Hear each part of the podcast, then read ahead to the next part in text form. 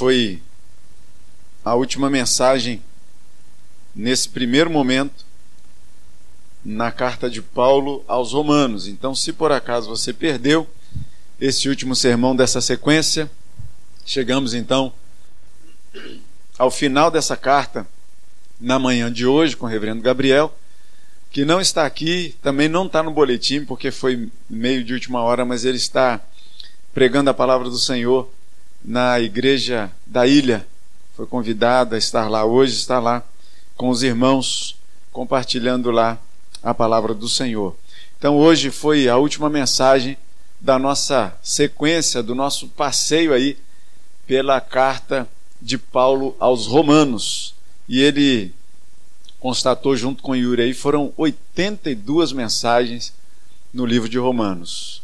Todas elas, graças a Deus, todas aí no site. Se você perdeu alguma, você pode ir até lá, consultar, ouvir e ser abençoado. Então, terminamos. E por que, que eu disse que foi essa primeira passagem? Porque Romanos nunca ficará para trás. Então, assim, claro que a gente vai pregar outras vezes em Romanos, basta o Espírito Santo de Deus falar com a gente para falar à igreja e, logicamente, a gente vai obedecer, não é? Mas aquela sequência que nós fizemos desde janeiro de 2017, desde janeiro de 2017 até novembro de 2018. Foram 82 mensagens na carta de Paulo aos Romanos. Mas hoje nós vamos abrir a palavra do Senhor no Evangelho de João, capítulo 8. A partir do versículo de número 31. João, Evangelho de João, capítulo 8. A partir do versículo de número 31. Vamos orar mais uma vez. Senhor Deus, rogamos pela iluminação do Santo Espírito do Senhor sobre a leitura da Sua palavra nessa hora e neste lugar, rogando que essa iluminação nos chegue de forma a entender a palavra do Senhor a partir da leitura dela. Senhor, que a palavra do Senhor nos chegue aos ouvidos e ao nosso coração, de forma a fazer habitação ali e de forma a fazer com que a nossa vida seja de alguma forma transformada naquilo que for preciso ser transformado. Nós assim oramos agradecidos em nome de Jesus. Amém. Irmãos, começa a dizer assim, é, a partir do versículo 31. Na verdade, a gente vai ver esse trecho, é um trecho longo até o versículo 59. Mas nós, nós não vamos passar por todos eles exatamente, mas vamos pegar o contexto de tudo o que se passa aqui. Que começa assim: Disse, pois, Jesus aos judeus que haviam crido nele: Se vós permanecerdes na minha palavra, sois verdadeiramente meus discípulos, e conhecereis a verdade, e a verdade vos libertará. Responderam-lhe: Somos descendência de Abraão e jamais fomos escravos de alguém. Como dizes tu, sereis livres? Replicou-lhes Jesus: Em verdade, em verdade vos digo: todo o que comete pecado é escravo do pecado. O escravo não fica sempre na casa, o filho sim, para sempre. Se, pois, o filho vos libertar, verdadeiramente sereis livres. Bem sei que sois descendência de Abraão, contudo, procurais matar-me, porque a minha palavra não está em vós. Eu falo das coisas que vi junto de meu pai. Vós, porém, fazeis o que viste em vosso pai.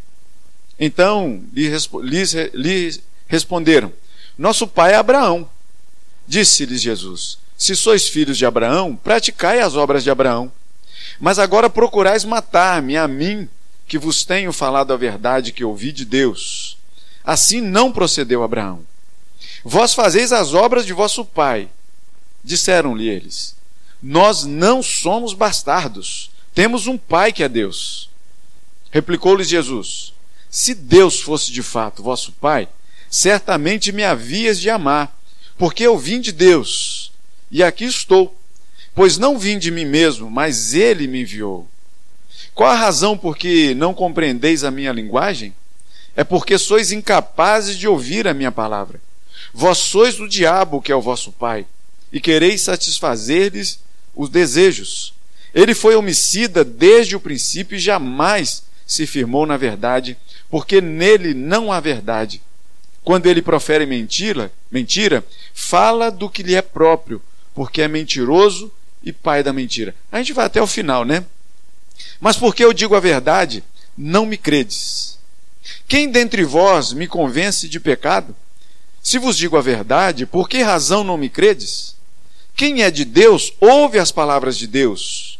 Por isso, não me dais ouvidos, porque não sois de Deus. Responderam, pois, os judeus e lhe disseram: Porventura não temos razão em dizer que és samaritano e tens demônio? Replicou Jesus: Eu não tenho demônio. Pelo contrário, honro a meu Pai, e vós me desonrais.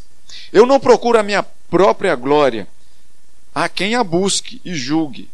Em verdade, em verdade vos digo: se alguém guardar a minha palavra, não verá a morte eternamente. Disseram-lhe os judeus: Agora estamos certos de que tens demônio.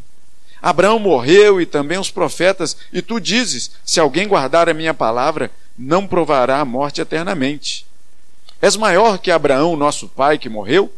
Também os profetas morreram. Quem, pois, te faz ser? Respondeu Jesus: Se eu me glorifico a mim mesmo, a minha glória nada é. Quem me glorifica é meu Pai, o qual vós dizeis que é vosso Deus. Entretanto, vós não o tendes conhecido, eu, porém, o conheço. Se eu disser que não o conheço, serei como vós, mentiroso. Mas eu o conheço e guardo a sua palavra.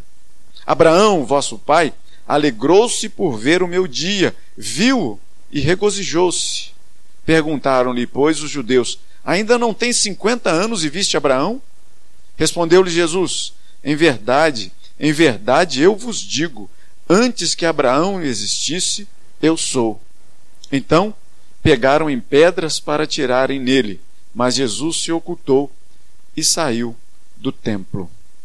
Vamos falar hoje, irmãos, sobre qual a duração e a profundidade da nossa fé. Qual a duração e a profundidade da nossa fé. Eis que o semeador saiu a semear. Pegou sementes e jogou por todo lugar. E aí algumas sementes dessas caíram em solo pedregoso, outras caíram entre espinhos, outra, outras caíram onde a terra era muito pouquinha.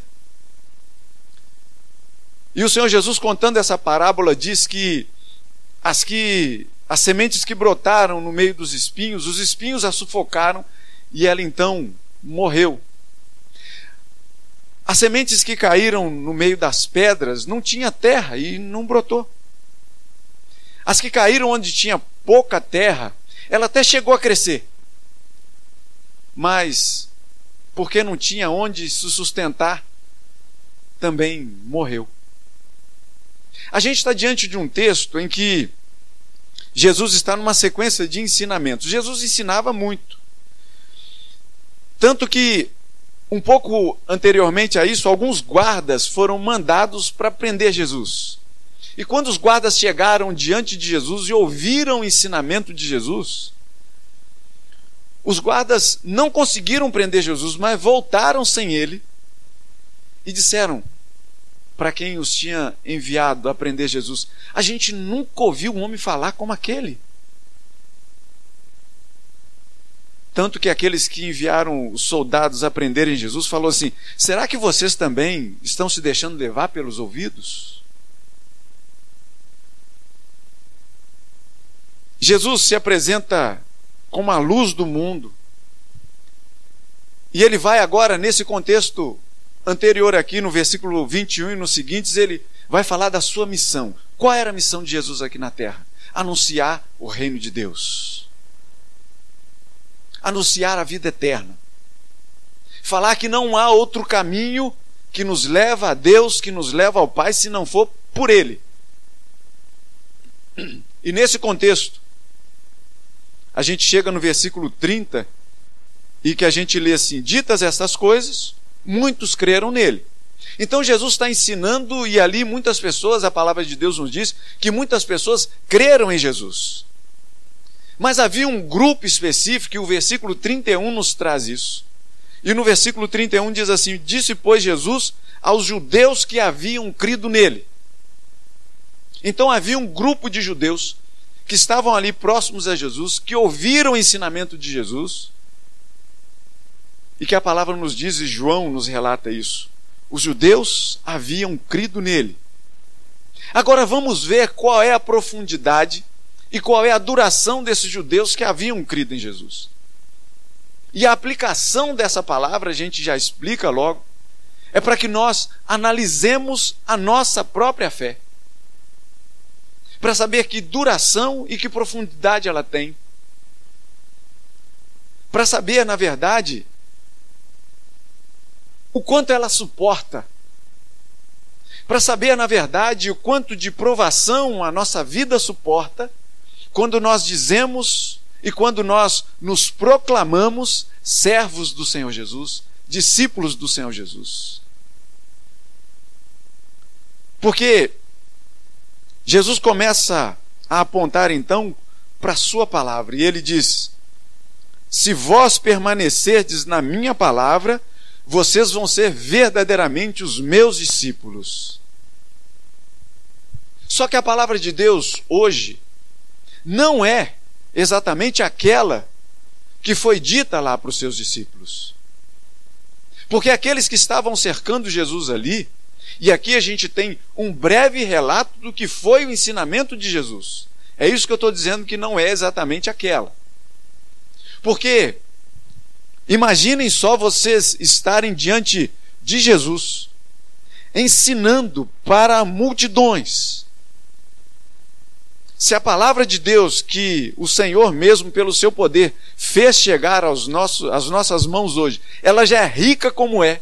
Imagina só sendo um ouvinte pessoal de Jesus. Que transformação isso não faria nos corações que ouviriam, que ouvissem aquela palavra. Então nós estamos diante de um relato em que Jesus diz: Se vocês permanecerem na minha palavra, vocês verdadeiramente serão meus discípulos. E conclui dizendo: E vocês vão conhecer a verdade, e a verdade vai libertar vocês. E a gente já começa a perceber aqui que muitas vezes nós dizemos que cremos mas não são todas as coisas que nos chegam, mas pode ser alguma coisa, sabe aquele aquela famosa o famoso calcanhar de Aquiles.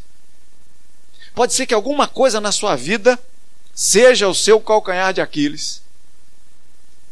Que você muitas vezes pode não ter a sua fé tão fé como deveria ser.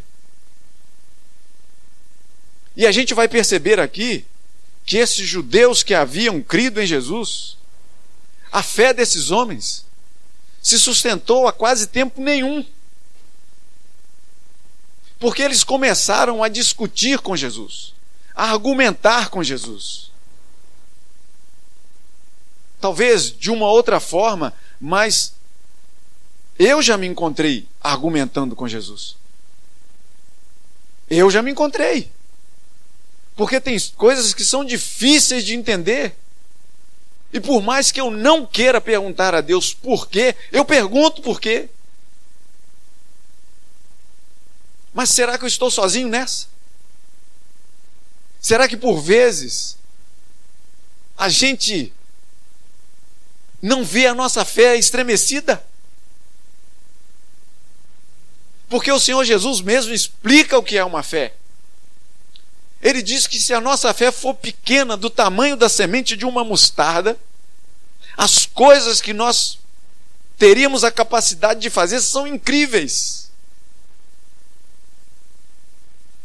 Mas muitas vezes as coisas que a gente faz são comuns e corriqueiras.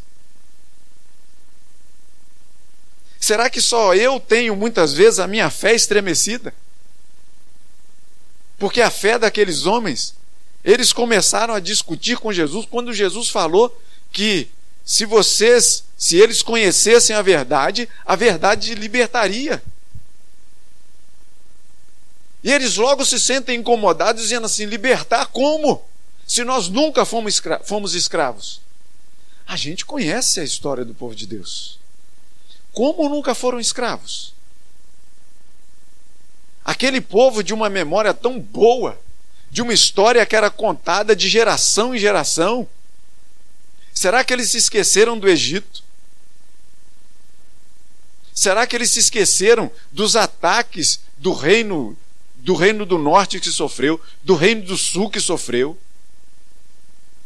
Será que eles se esqueceram das, das histórias que de Neemias e Esdras, e Esdras que eles sabiam tão bem? Dos muros da cidade que haviam sido derrubados, dos templos que haviam sido saqueados, das casas que foram tomadas pelo inimigo? Será que eles se esqueceram disso tudo?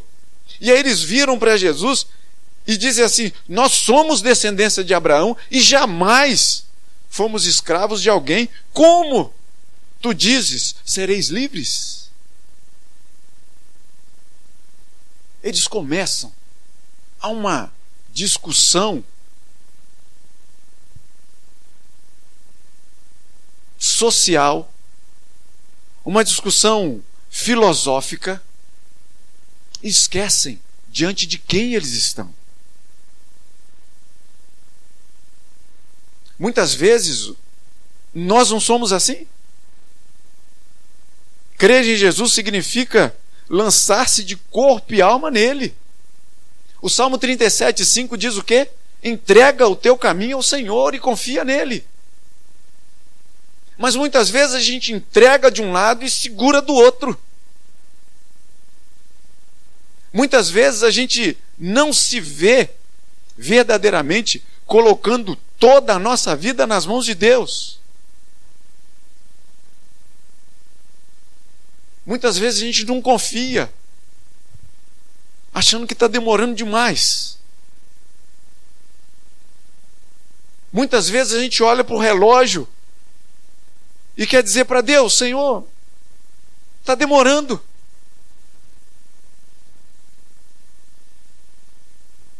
E a palavra nos diz: olha só, lança sobre mim a sua ansiedade. Por que vocês andam ansiosos?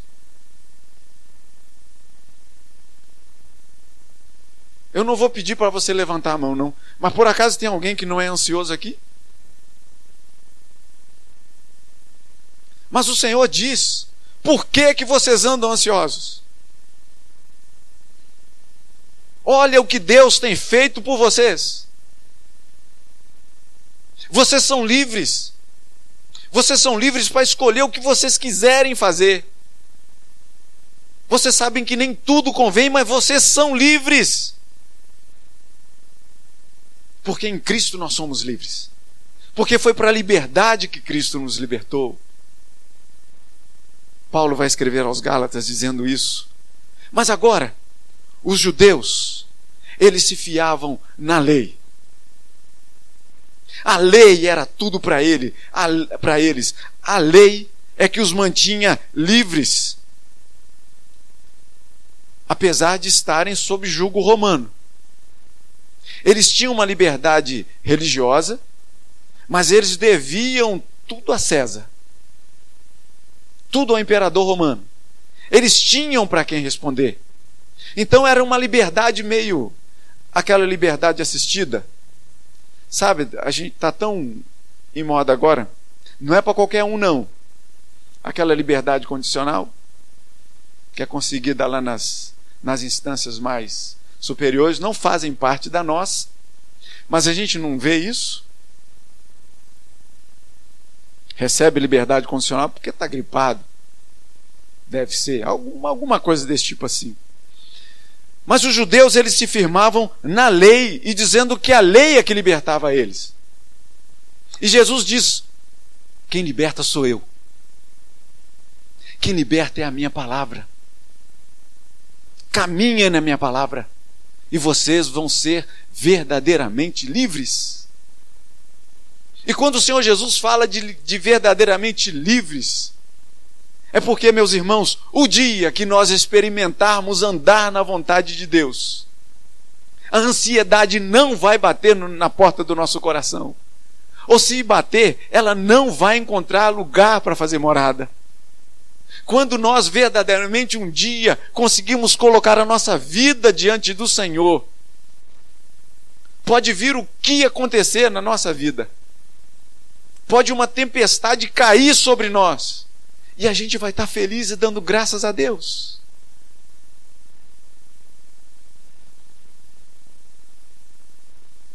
Hoje à tarde, logo depois do culto, a gente foi visitar a dona Ruth. E a gente sabe a situação como é que está crítica. Muito crítica.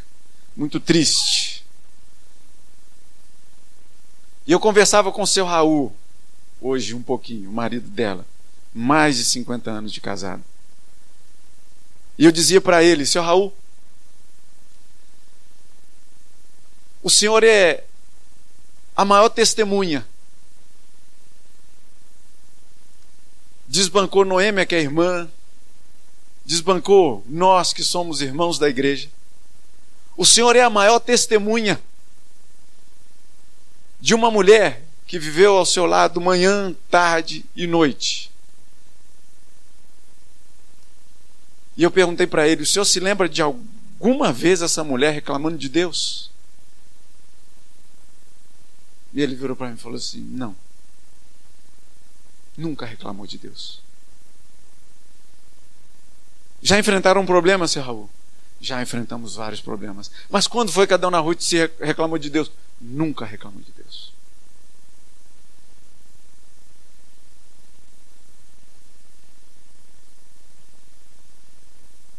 Bem-aventurada aquela que te concebeu, os seios que te amamentaram. Uma mulher exclamou um dia para Jesus. Jesus vai e aponta para a própria palavra. Antes, bem-aventurados os que ouvem a palavra de Deus e aguardam. Nós precisamos guardar a palavra de Deus no nosso coração. Muitas vezes a palavra de Deus fica guardada, não é na estante, mas muitas vezes a palavra de Deus fica guardada na própria Bíblia. Porque a Bíblia Sagrada só vai ser sagrada a partir do momento que você ouvir, a partir do momento que você lê. Porque senão ela vai ser mais um livro lá na sua estante. A palavra de Deus ela só vai ter valor de liberdade a partir do momento que você encontrar Cristo nela. Porque os judeus achavam que a lei é que libertava. E Jesus vai dizer: não, é o que eu falo, é o que eu ensino, é o que eu sou. Isso é o que liberta. Porque Cristo é que nos liberta. E a gente conhece Cristo através da Sua palavra. Mas não é a palavra do Senhor guardada no seu porta-luvas, eu já falei isso, que vai te livrar do acidente. Não é a palavra do Senhor aberta num salmo, em alguma passagem bíblica na sua casa, que vai livrar a sua casa, que vai te livrar de doença. Não é isso. Mas ainda que aconteça um acidente, ainda que aconteça uma doença contigo, ainda assim, Cristo é a sua liberdade. Porque foi para a liberdade que ele te conquistou. Foi para a liberdade que ele morreu na cruz. Foi para a liberdade que ele verteu o seu sangue no meu e no seu lugar. Foi para a liberdade que ele nos convidou a participar da mesa.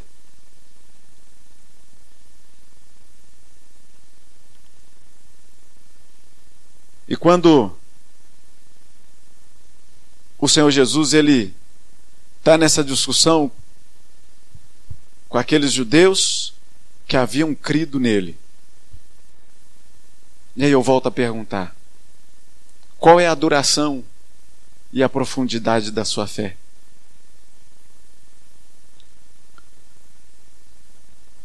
E eles, no versículo de número 39, você pode acompanhar aí. E eles responderam: Nosso pai é Abraão. E Jesus lhes disse: Se sois filhos de Abraão, vocês devem praticar as obras de Abraão. Mas vocês procuram matar-me. Eu que tenho falado a verdade para vocês que ouvi de Deus. Porque Abraão não procedeu assim. Vocês fazem as obras de vosso pai. Versículo 41. E eles disseram: Nós não somos bastardos. Temos um pai que é Deus. Isso era um insulto para Jesus. Porque quando eles dizem que não eram bastardos, e você, se você prestar atenção, eles falam que o pai deles é Abraão, daqui a pouco Jesus vai e apresenta quem é Abraão para eles, e eles falam: Não, a gente é filho de Deus. E lá no versículo de número 53, eles tornam a dizer que são filhos de Abraão. Então eles não sabem para onde eles apontam exatamente a sua filiação. Mas a nossa filiação está em Deus por Cristo Jesus. E tão somente por Ele. E aí, o Senhor Jesus, ele entende, e nós entendemos isso como um insulto a Jesus, que dizia ser filho de Deus.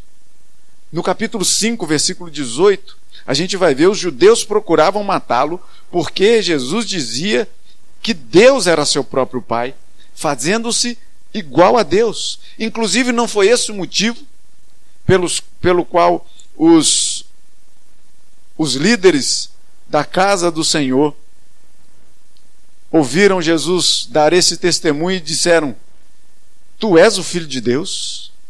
E Jesus falou para eles: vocês estão dizendo, mas eu sou. E eles rasgaram suas vestes, dizendo: Que testemunho mais nós precisamos ter? Ouvimos da sua própria boca ele dizer que é filho de Deus. E os judeus aqui dizem: Nós não somos bastardos. Como coisa que Jesus fosse algum tipo de bastardo. E essa conversa foi muito longa meus irmãos. No versículo de número 56, o Senhor Jesus diz: Abraão, vosso pai, alegrou-se por ver o meu dia, viu e regozijou-se. Aqueles discípulos judeus, discípulos no sentido de estar ali perto de Jesus, que ouviram essa afirmação, a duração da sua fé durou uma pouca argumentação, pouquíssimo tempo. A profundidade da fé daqueles homens era quase nenhuma. Tanto que eles viram que essa podia ser uma afirmação absurda. Pois eles disseram: Você não tem nem 50 anos e diz que já viu Abraão?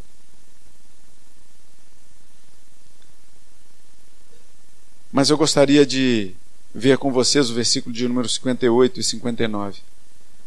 Jesus afirmando a sua filiação, dizendo: Em verdade, em verdade eu vos digo, antes que Abraão existisse, eu sou.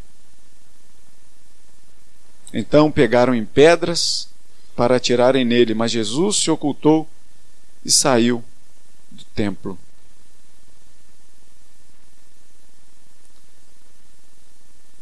O Salmo de número 1 diz, e você pode colocar aí, por favor.